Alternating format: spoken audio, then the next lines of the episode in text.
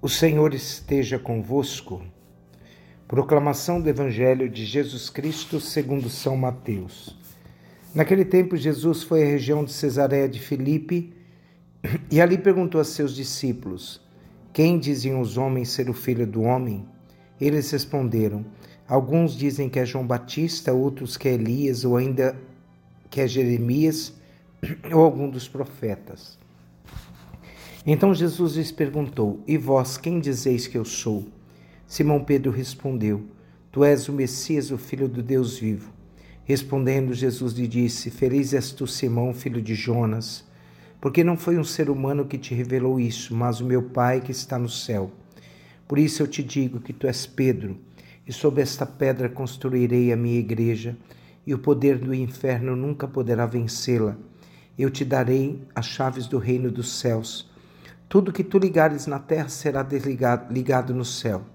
Tudo que tu desligares na terra será desligado nos céus. Jesus então ordenou aos discípulos que não dissessem a ninguém que ele era o Messias.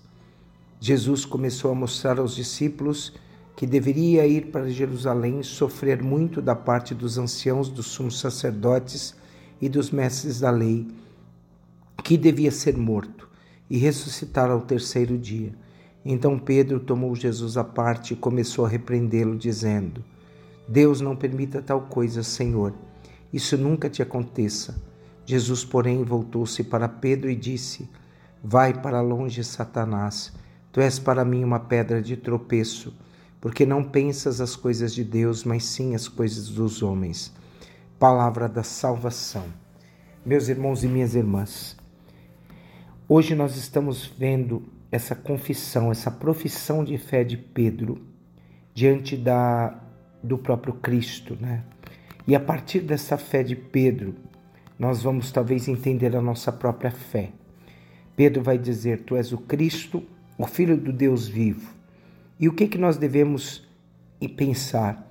Diante da missão do Cristo, que é aquele que carrega as enfermidades, a cruz, o sofrimento do mundo, ele revela pela profissão de fé que ele vê Jesus como o Messias esperado de Deus, o enviado de Deus. Portanto, a, profissão de fé de Pedro é inspirada pela fé que ele tem no Senhor. E nós só podemos dizer: Tu és o Cristo, Filho de Deus vivo, inspirados pela nossa fé. Tu és pedra. Quando Jesus olha para Pedro, e depois dessa profissão, Jesus olha e diz: Tu és pedra, e sobre esta pedra eu edificarei a minha igreja. A, ao mudar o nome de Pedro para pedra, Jesus coloca na, no simbolismo do nome aquilo que o nome significa. O nome já está uma missão, no nome de Pedro já está incluso uma missão que ele vai viver a missão de ser aquele que, construindo a igreja sob o ensinamento de Cristo, na obediência à palavra de Deus, ele vai criar, vai criar uma igreja estabilizada na fé, a solidez da igreja de Cristo. E na igreja nós somos convidados a viver aquilo que Pedro disse: És o Cristo, o Filho do Deus vivo que devia vir a este mundo.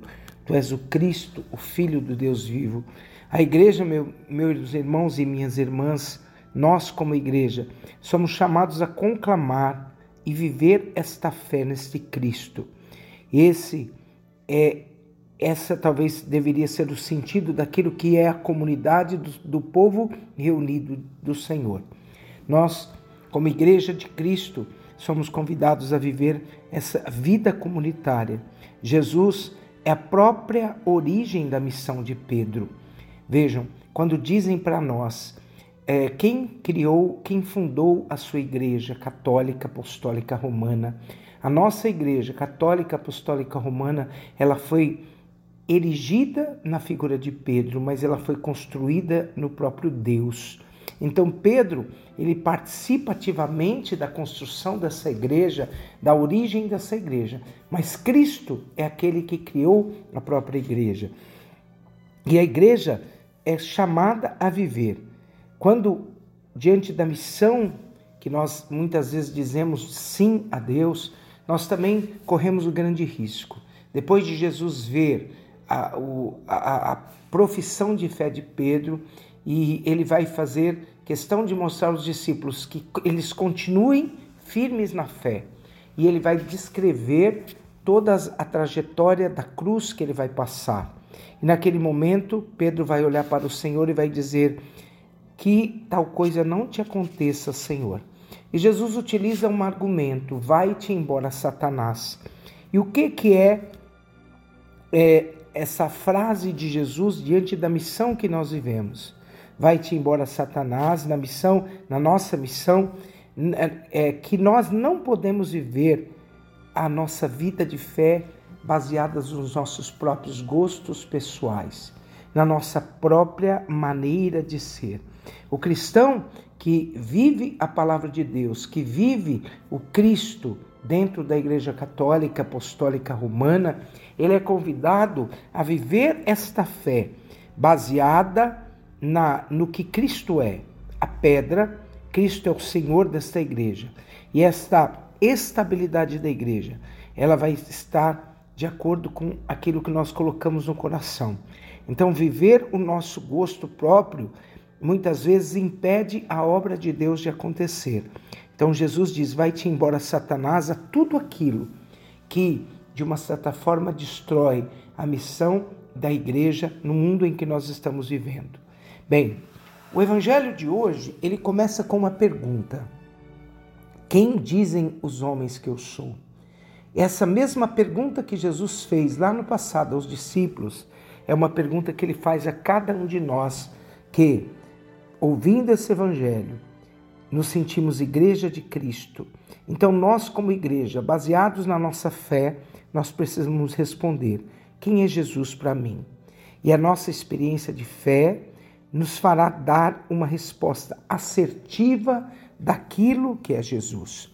Nós precisamos lembrar disso, meus irmãos.